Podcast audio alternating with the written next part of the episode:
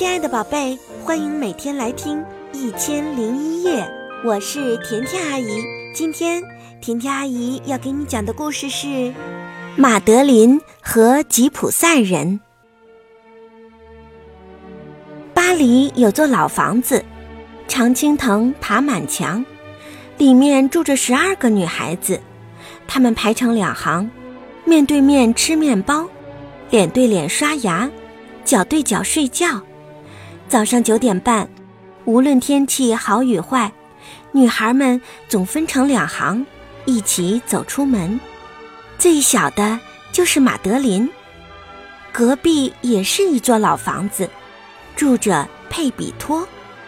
他是个男孩子，他爸爸是西班牙大使，父母经常不在家，他总一个人，没有人跟他玩儿。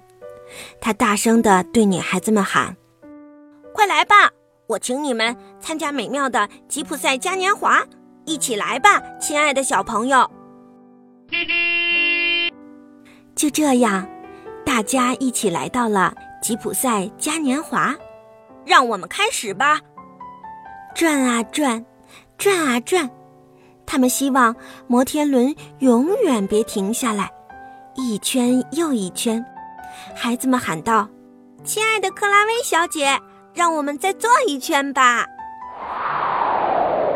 突然，狂风大作，电闪雷鸣，就连大公鸡也吓呆了。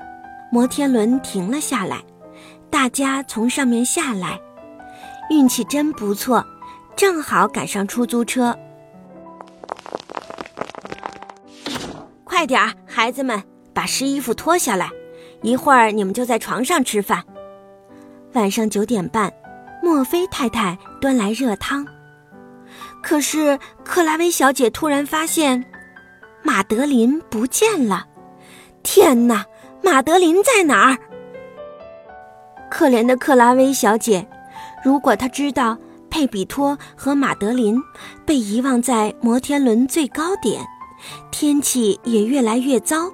会担心成什么样呢？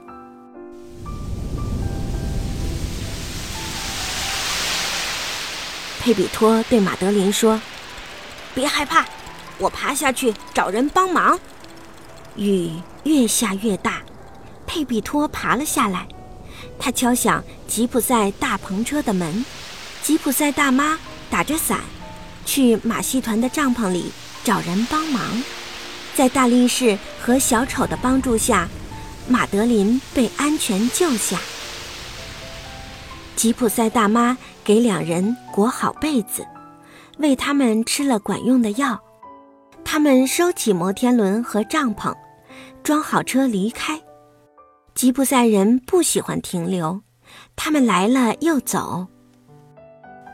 崭新的一天，蓝蓝的天，暴风雨已经过去。世界焕然一新，这里是枫丹白露城堡。吉普赛大妈说：“亲爱的孩子们，这里属于你们。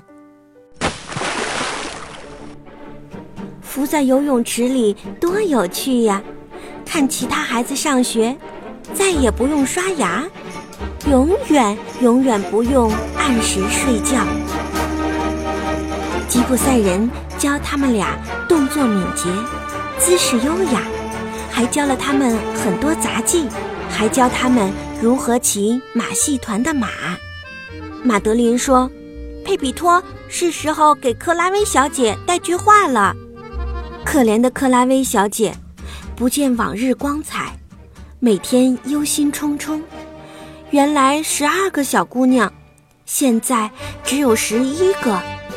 他头发乱了也懒得打理。当明信片寄到时，克拉薇小姐突然容光焕发。她说：“感谢上帝，两个孩子都没事。不过，亲爱的，他们忘了怎么写字。他们研究邮戳，以最快的速度赶到马戏团。”吉普赛大妈通过神奇的水晶球发现了这件。令他不开心的是，他对孩子们说：“你们想穿上可爱的狮子演出服吗？吉普赛大妈用针线把两个孩子缝在里面，没人知道这张结实的狮子皮里藏着什么。狮子的表演把观众吓得心惊胆战，为自己赚来面包。表演结束，狮子张口就吃，饭后狮子躺下就睡。黎明时分，一切和往常一样。狮子穿过树林和山谷，它闻着花香，来到一个农场。它吓跑了所有人，尽管没想伤害别人。他们看见一个人说：“请帮我们脱掉兽皮。”那是个猎人，手里拿着枪。他站起来，拔腿就跑。狮子说：“我们最好回去。”如果不在动物园和马戏团，我们会被打死的。他们回到了帐篷，演出正好开始。看，马德琳说：“坐在第一排的是，是克拉薇小姐和十一个女孩子。”佩比托说：“是的，是我们认识的人。”哦。亲爱的克拉薇小姐，终于见到你了，让我们抱抱你。吉普赛大妈悲愤地哭泣着，用她仅有的一条手帕擦着眼泪。大力士也很伤感，流下了泪水。可怜的小丑也哭了起来。是时候分别了。旅程最好的部分：乘飞机，坐轮船，坐火车。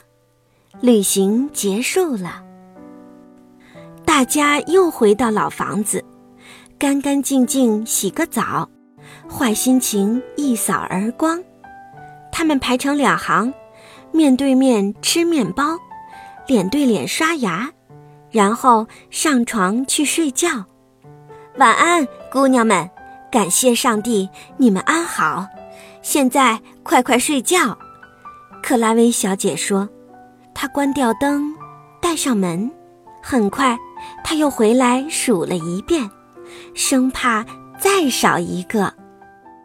想收听更多的好故事，就搜索“甜甜阿姨讲故事”来关注我吧。甜甜阿姨讲故事，只讲好听的故事哦。我是甜甜阿姨，祝你晚安。